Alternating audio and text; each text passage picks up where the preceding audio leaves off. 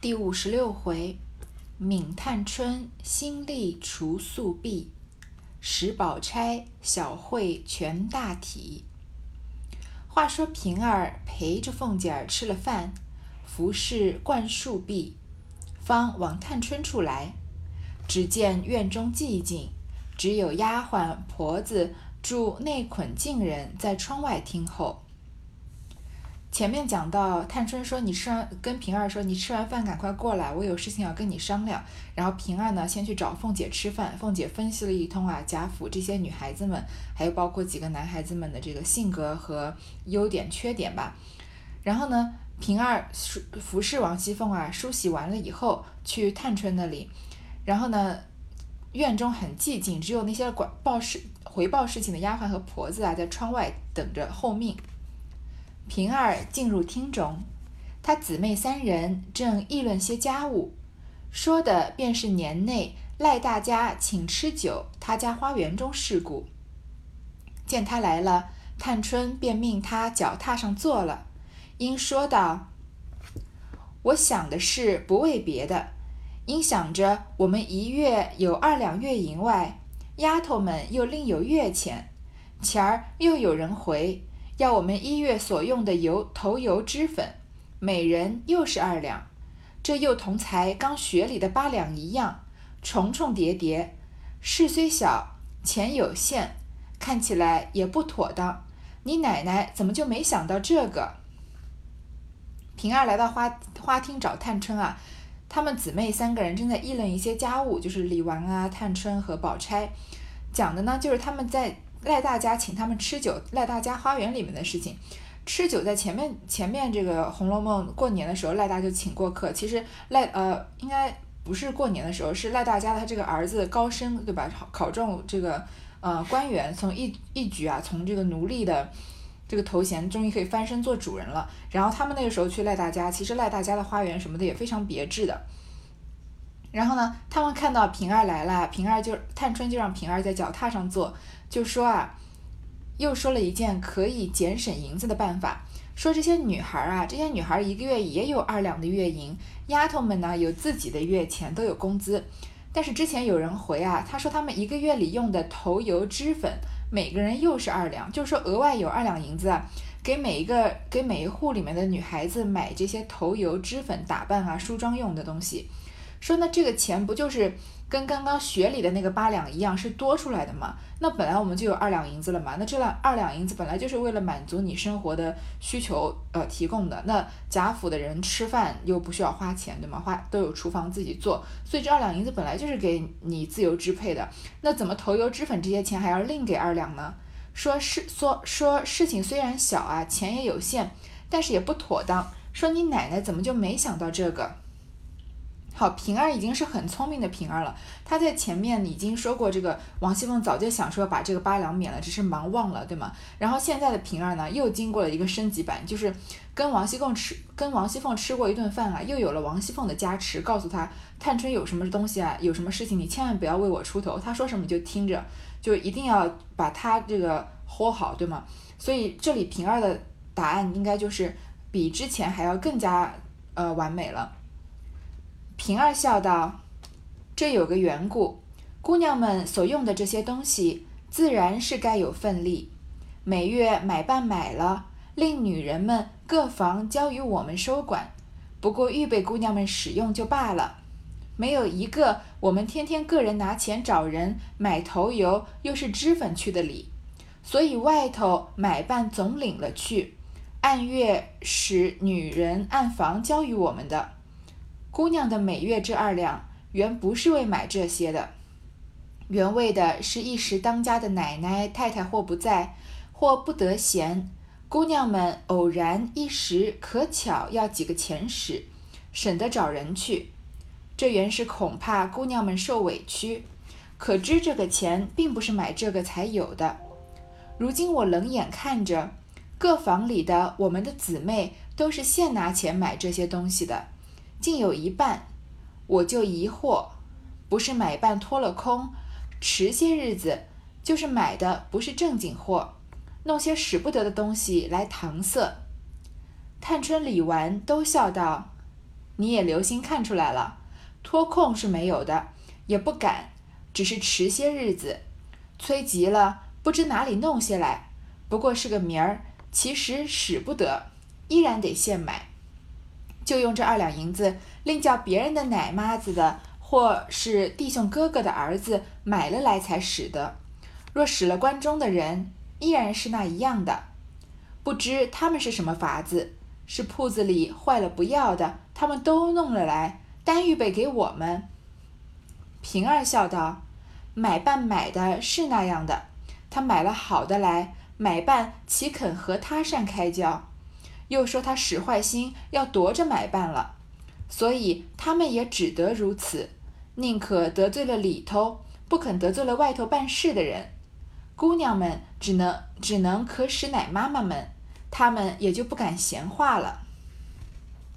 平儿啊，仔仔细细的解释了这个二两月二两银子在月钱之外的这个买头油脂粉的钱是怎么用的。他是怎么用的呢？本来这些姑娘们的用的东西啊是有份例的，就是这些呃脂粉头油东西啊，本来不需要姑娘们另外花钱买，因为是贾家直接从上面分下来的，每个人有分得的那一份，就像前面平儿去找王熙凤吃吃饭一样。平儿的菜，她都有自己的份例，所以头油脂粉什么的自然也是有份例的。这个份例怎么分呢？每个月啊，他们有统一的买办，就是专门负责这个呃采购的人。买完之后呢，让女人们啊各房交于我们收管，交给这个得力的丫头们管着，就预备着给姑娘们用的，并不是说啊，你哪天让你你想想要洗头了，想要打扮了，让你的丫鬟去拿钱去呃找人买这个油头和脂粉的道理。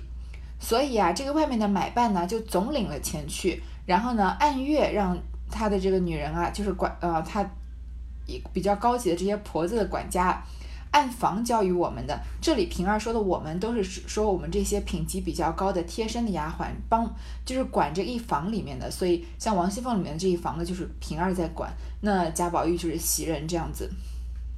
然后姑娘们每个月的这二两银子呢，本来不是为了买一这一些东西的。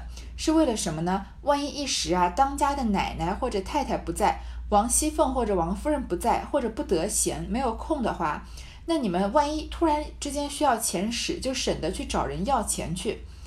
这本来啊是怕姑娘们受委屈，所以这个钱啊不是买这个才有的。所以，首先就是说啊，探春，你说这二两银子是月例之外买头油脂粉的，这个钱其实并不是这个意思，它只是给你一时应急用的，是对你好，免得你急用钱的时候还要叫人去要钱，然后受了委屈。说如今我冷眼看着呀，这个各房里的姊妹啊，都是拿钱现买这些东西的，竟有一半。结果呢，本来因为不是这个用途，但是现在很多女孩子啊，真的就拿这个钱啊去现买那些头油脂粉的。所以我就觉得很疑惑啊，就你们不是有份例吗？为什么还要拿钱去买头油脂粉呢？是不是买办拖了空，迟些日子？是不是他拖了你们的这个头油和脂粉啊？就是没有按时给，所以你们要用的时候没有，那就要现拿钱去买，要不然呢？就是买的不是正经货，弄一些使不得的东西来搪塞。那这些姑娘都是小姐家的嘛，她们用的东西都有自己的一些偏好，或者至少是要用上档次的东西吧？是不是这些买办买的不是什么好东西，然后搪塞你们？就像我们现在的女孩子，就是嗯，对自己这个护肤还有化妆什么都还是有一些要求的，口红啊都是嗯也好一些，都是要两三百块钱这样子。那何况是贾家这样的这些小姐呢？不可能给他们随便什么呃普通人家用的这个洗澡洗头的这个头油，或者是呃敷在脸上的脂粉，不可能随便就给他们用的。你我们现在我们等会儿往后看啊，他们吃啊用啊的这些什么玫瑰露啊、茯苓霜啊，就连治病的这些东西都高级的很。所以是不是要么就是买家买办的人拖了你们的钱，要不然就是买办的人给你买东西不好。然后探春和李纨呢就笑着回说啊，说你也留心看出来了。脱控是没有的，也不敢，不可能没给我们亏空是不可能的，但是会迟一些日子。如果催得急了呢，他就不知道从哪里弄一些不知道是什么的东西，有个名字，但是其实用不了。就比如说他们洗头发要用香皂，那贾家人用的香皂肯定都是这个非常高级的香皂了。但是如果他们这个买办一直拖着他们不给，然后他们急着要用香皂的话，就说哎，这个给你，这也是一块香皂，其实就是可能呃市面上很便宜的那种，这个碱性很高的，比如说，所以其实，在在他们的眼里啊是用不了的，还是得现买。那买办给你的用不了，那你就现在就得从自己的个口袋里面掏钱出去买嘛。所以就用这二两银子啊，再另叫别人的奶妈或者是弟兄哥哥的儿子买了来才使得。因为小姐出不了门啊，小姐的丫鬟也是出不了门的，所以一定要找人帮忙这个代购，要么就是别人的奶妈不住在这个院子里面的，要么就是弟兄哥哥的儿子，就是男子可以出门的才能买了才行。如果是使了关中的人啊，依然是那一样的。不知他们是用了什么法子，是铺子里坏了不要的，他们都弄了来。单预备给我们，他们是上上上哪里弄来这些不好用的东西啊？是不是那些铺子里面坏了不要的，他全部拿来给我们，然后他们就等于一一毛钱没花，然后把我们的这个钱就吞了。然后平儿就笑着说啊，买办买的是那样的，他买了好的来，买办岂肯和他善开交？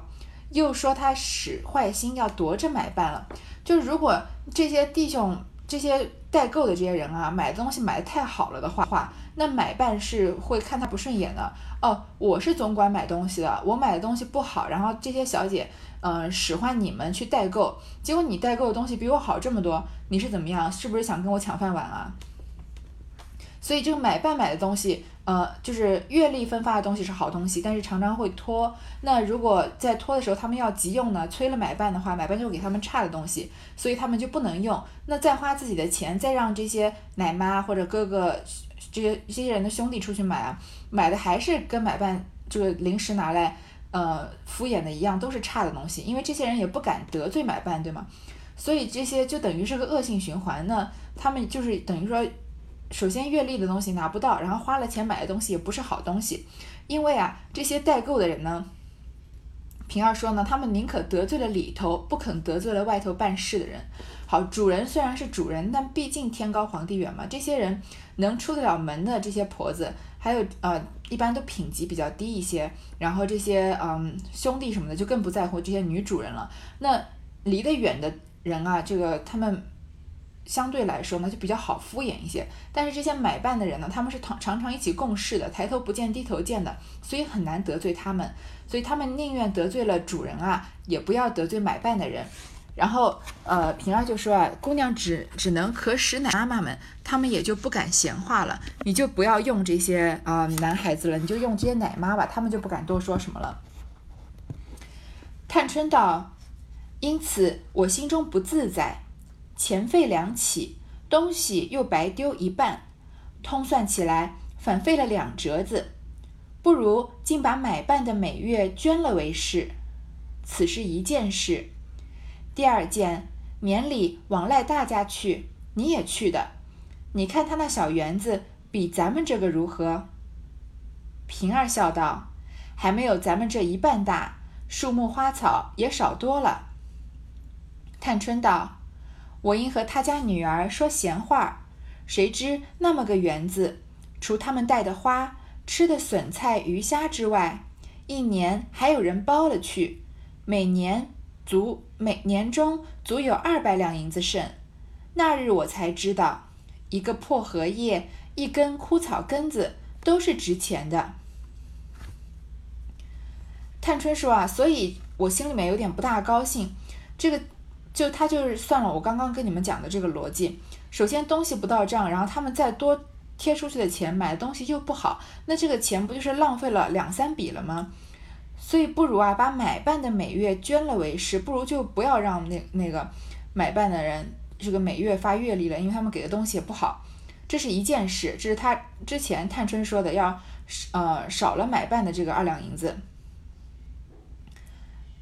这样是他省钱的一个途径。另一个途径呢是更啊，这是可以算是开源节流中间的节流嘛，就是省钱嘛。下面探春要开源了，怎么开源呢？他之前说往赖大那儿去啊，你也去的，平儿也去了。你看他们那个小园子跟咱们这个比如何？所以赖大家因为他的孩子也升官发达了嘛，也有了一些钱，家里有个小花园，当然比大大观园是比不上的。平儿就说啊。还没有大观园一半大呢，而且里面的花草树木也少很多了。然后探春说啊，我和赖大家的女儿说闲话，才知道啊，那个园子啊，除了他们带的花，就是身上带的、头上带的花，还有吃的笋菜鱼虾。你看，呃，在大观园里面，他们吟诗的时候，不是还会撑这个撑船，然后到湖对面去嘛？那有湖，一定是有鱼虾的呀。然后吃的这些笋菜鱼虾也是园里面产出的。除了这些以外啊，一年还有人包了去，他们还搞这个承包制。有人承包，年终啊有二百两银子剩，就相当于贾家在外面有地，有这个乌进孝在这个黑山村，呃，是包给这个乌进孝当头子的。他们不仅是外面的地给包给别人啊，自己的这个园子也给别人承包，就养一些鱼虾，然后养一些花草啊这些东西的。然后呢，年底可以说是给他们上税，然后这些钱啊能有二百两银子呢。二百两银子对贾家可能不算什么，但是非常多了呀，其实。说探春说：“我那个时候才知道，一根一个破荷叶，一个枯草根子都是值钱的啊！确实是，就是不管是啊，就是荷叶也可以用来做成，比如说食物啊，也可以磨成粉入药啊。这些枯草根子，你所说的枯草枯草根子，像像花之类的，它可以嗯外面卖给孩女孩子们戴啊，也可以做成干花，制成香粉啊这样的东西。所以大观园里面到处都是财宝。”但是呢，因为贾家太富有了，所以从来没有人把它当做这个物质的价值来看，都是以一种欣赏美的观点来看它的。那探春呢，跟赖大家的女儿聊过天之后啊，就发现原来这一切啊，都是这些都是可以开源的这些，呃，赚钱的机会。宝钗笑道：“真真高粱纨绔之谈，虽是千金小姐，原不知这事，但你们都念过书识字的。”竟没看见朱夫子有一篇不自弃文不成？探春笑道：“虽看过，那不是勉人自立，虚笔浮词，哪里都真有的。”宝钗道：“诸子都虚都有虚笔浮词，那句句是都是有的。你才办了两天实事，就利欲熏心，把诸子都看虚浮了。你再出去见了那些利弊大事。”越发把孔子也看虚了。探春说：“这个一个破荷叶，一个枯草根子都是值钱的。”薛宝钗就笑他说：“真的是高粱纨绔之谈。高粱纨绔，纨就是纨绔子弟嘛，不懂得人间疾苦的这些，这个活在天上的这些人。说啊，你虽然是千金小姐，你可能不知道这些事情，不知道这些东西呢都是值钱的。因为薛宝钗是管家的嘛，所以不当家不知柴米贵。那薛宝钗肯定是知道的，这些东西都是可以值钱的。”但是你不知道就算了呀，那你念过书识字的，难道你没见过朱朱夫子有一篇不自弃文不成？朱夫子就是朱熹，是这个南宋的理学家，大家应该是比较熟悉了。在嗯这个宋朝以后呢，一直到明朝还有清朝初期啊，这个朱熹都被誉为是个圣人，可以说是跟孔子。呃，孟子一个等级的这个圣人，然后在清朝的末期啊，然后一直到现在为止啊，就已经开始对他有一些批判，认为是他是这个封建文化的这个代表，然后。因为这个朱熹的这个程朱理学后面越来越发展，越来越极端啊，对呃这个奴隶的压迫啊，对女性的压迫啊，就很多都是建筑于程朱理学之上的。这里我们就不在这里多说了。说他写的这篇不自弃文，其实真的有这篇文章吗？我们也不是呃也不能确定是不是真的是朱熹写的，但是这篇文章呢是真的存在的。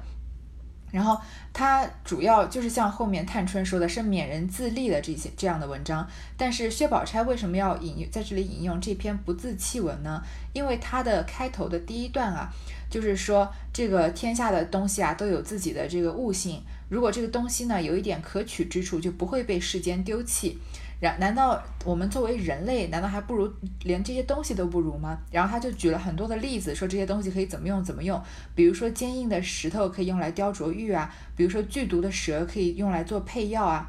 如果是粪便这样比较污秽的东西，也都可以用这个施肥和发发酵填土，那让这些五谷杂粮作为以它作为依傍啊，然后结成粮食。嗯，所以就是举了很多什么不能用的东西，其实最后都是有用的。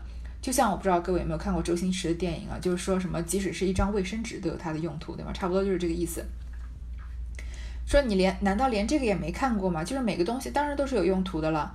探春就说不自弃文我当然看过，但那个不就是一些勉人自立、虚笔浮词？你看这里也能看得出来，从表达曹雪芹的态度，曹雪芹这样自由散漫的，有贾宝玉这样性格的人，肯定是对朱熹的这个呃文这个立场观点比较不赞同的，说就是一些虚笔的浮词嘛，不是就是不是实写的嘛。那宝钗就说啊，宝钗就不是，因为宝钗呢，她是一个封建传统观念的这个小卫士。所以他就说啊，你怎么能说朱子是虚笔浮词呢？那句句都是有的。他因为探春他没有办法，他没有管过家，他不能把朱熹前面写的这些每个东西都有它的用途啊，联系到实际生活中。他以为这些东西就是随便写一写，让人最后是勉励人说，作为人啊，你比这些东西当然是好很多了，你肯定有更多的用处，你要好好学习，天天向上向上发愤图强这样子。但是探春就知道这些不是虚笔浮词，呃，薛宝钗就知道这些不是虚笔浮词，说你啊，你才办了两天事情，你就利欲熏熏心了，把诸子都看虚浮了，把他们一般在在这个姓的后面能加上一个子，就是一个圣人的呃代称了吧？像只有孔子、孟子、老子，对吧？才能说是个子。那他们把朱熹叫做朱子，可见朱朱熹的地位之高了。说你再出去啊，看到那些利弊大事，你不过就是管了两天家嘛，你就把诸子都看虚了。那你再多管一点事，多见点世面，你是不是要把孔子也看虚了呀？探春笑道：“你这样一个通人，竟没看见子书。当日箕子有云：‘登利禄之场，处运筹之界者，左窃尧舜之辞，右背孔孟，右背孔孟之道。’”宝钗笑道：“底下一句呢？”探春笑道：“如今只断章取义，念出底下一句，我自己骂我自己不成？”宝钗道：“天下没有不可用的东西，既可用便值钱。难为你是个聪明的人，这些正事大节目事竟没经历，也可惜迟了。”李纨笑道。叫了人家来，不说正事，且你们对讲学问。宝钗道：“学问中便是正事，此刻于小事上用学问一提，那小事越发做高一层了。不拿学问提着，便都流入世俗去了。”探春说：“啊，你这样一个通人，你这个什么都知道的，就是上知天文下知地理，这么通透的人啊，你难道没有看见子书吗？”当日啊，有箕子有云，箕子是这个呃姬妾的姬，有这个哎，孔子、孟子、老子、庄子，我们都听过说，或者朱子，这箕子是谁啊？因为没有这个人，这个是探春编出来的，因为闵探春嘛，这个呃这本。这回的回目说心力除素弊，他非常的机敏，反应特别快，也很幽默。因为前面宝钗才笑他，其实是姐妹之间开玩笑，没有恶意的嘛。说你才刚学会办事几天啊，就利欲熏心了，然后就以朱子的话来说他。那这个机敏的探春呢，就立刻跟反反驳这个薛宝钗说：“你没见过箕子的书吗？箕子书说啊，这个登利禄之场，处运筹之界者。”窃尧舜之词，背孔孟之道，这都是探春编出来的。因为宝钗说：“你是不是以后见点世面，连孔孟之道也要违背了呢？”然后探春知道啊，如果他用自己的话说，是说不过宝钗的，所以他就灵机一动啊，就效仿了宝钗，以其人之道还治其人之身啊，就呃随口说自己编纂的这个箕子这个书，这个这句话就是说啊，你到你登了利禄之场，名利场嘛，就是官场。或者是买卖商场，你在了官，你在官场商场啊，要运筹帷幄，你就必须要违背尧舜孔孟之道这些传统的呃，这个我们根深蒂固的这些思想、这些道德观念，就是要把它给抛开。这四句话呢，是探春当时信口胡诌的，没有下文啊，她乱说的。那。宝钗这么聪明，探春读过的书，她肯定读过。探春编出来的机子，她也一下就识破了。她很快就识破探春搬出这个机子，所以才会问她说：“那下一句是什么呀？”因为探春随随口编的嘛，编了四句。就像前面这个，呃，贾宝玉看到林黛玉初见林黛玉的时候，说：“我给你起个名字叫平平啊，因为有这个古今人物通考啊什么，这也是他编出来的，这里也是探春编的。”所以。宝钗这里说下一句是什么？其实就是问探春说：“好啊，你编这个胡口胡诌一个什么箕子这种书来糊弄我，那我看你编不编？那你下一句是什么？我你继续往下说，看看有没有呃能不能圆你自己这个谎。”但是探春是没有下文的呀，所以她只好笑着说啊：“现在就是断章取义嘛，我就只用这四句。如果我念底下四句，我自己骂我自己不成？因为他再往下讲啊，就等于是嗯自打嘴巴的意思。那。”他不可能，因为因为他前面他是信口胡诌的这几句说，呃，在官场商场上要违背孔孟之道嘛，他不可能继续往下编，说要要坚持这个官僚主义，要坚持商人的这个呃利己主义，然后要呃抛开这个孔孟和尧舜之道，让人觉得这个太过于这个唯利是图了。所以探春就假装镇镇定自若的说啊，现在是断断章取取义嘛，就下一句就不要念了。看探春和宝钗这个姐妹两个人斗嘴还真有趣，而且没有一点文化积淀的话，还看不懂他们到底在说什么。这里李纨其实能听得懂的，但是他们是在平儿面前说嘛，平儿没有读过什么书啊，他们叫平儿来是商量事情的。李纨这里他就他情商还是挺高的，他就在这里说啊，你叫了平儿来，你们不说正事，在这里对讲学问，那你不就叫他来听干嘛呀？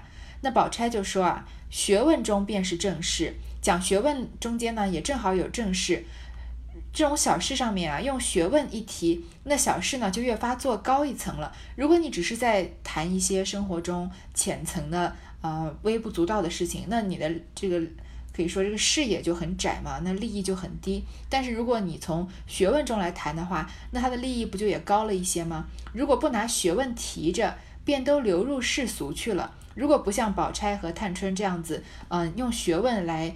这个堆砌他这个小事情的话，那不是他们就是在谈生活中一些很小的事情，就是很无聊，有像跟市井之徒讨价还价没有什么区别嘛。那探春就说：“哎，这个钱我们把它省了，那个呃花草我们也不要种了，我我们也这个承包给别人，多赚点钱。”那他如果没有他们俩说到的这个珠子和探春胡诌的这个机子的话，是不是乐趣就少了很多？是不是就感觉非常的市井？那《红楼梦》之所以是《红楼梦》，它这个字里行间流露出的一些贵气，就是因为它是有一些学问在里面，所以这里也就是通过薛宝钗的口提到了这样一点。好，这段先读到这儿。